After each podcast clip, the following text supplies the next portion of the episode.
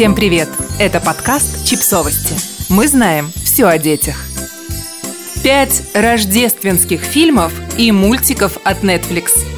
Фильмы Netflix во многом напоминают проекты студии Disney. Простые и наивные, зато неизменно милые и забавные. Мы подготовили список рождественских и новогодних фильмов. Вдруг вы их пропустили? Рождественские хроники. 2018 год.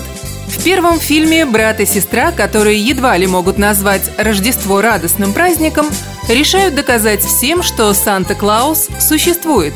Для этого они хотят снять его на камеру. Но план не срабатывает. К тому же дети ломают волшебные сани. Теперь без праздника рискуют остаться не только главные герои, но и весь мир.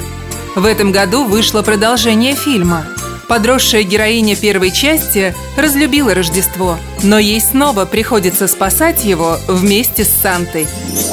«Мистер Джангл и рождественское путешествие» 2020 год.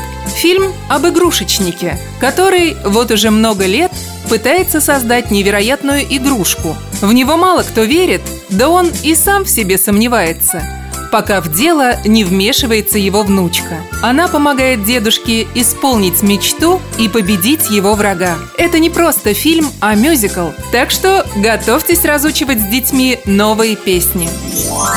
Рождественское желание Анжелы. 2020 год. Милый мультфильм по мотивам произведения Фрэнка Маккорта. Отец главной героини работает в другой стране и не может вырваться домой даже на празднике – но, как часто бывает в мультфильмах, проблемы кажутся серьезными только взрослым. А вот дети всегда находят способ их решить. С помощью небольшого чуда, конечно же. Опять Рождество. 2020 год. Главный герой этого фильма уже взрослый. Он не просто потерял веру в рождественское чудо, а вообще ненавидит праздник. Причина у него уважительная. Он родился в этот день. Но однажды у героя не останется иного выбора, кроме как полюбить Рождество. Иначе ему придется проживать этот день снова и снова. Фильм понравится тем, кто хочет познакомиться с кинематографом новых стран, ведь он снят в Бразилии. Клаус, 2019 год. Клаус даже номинировали на премию «Оскар», хотя его обошла последняя часть истории игрушек. Главный герой – эгоистичный почтальон – вынужден отправиться в отдаленный городок.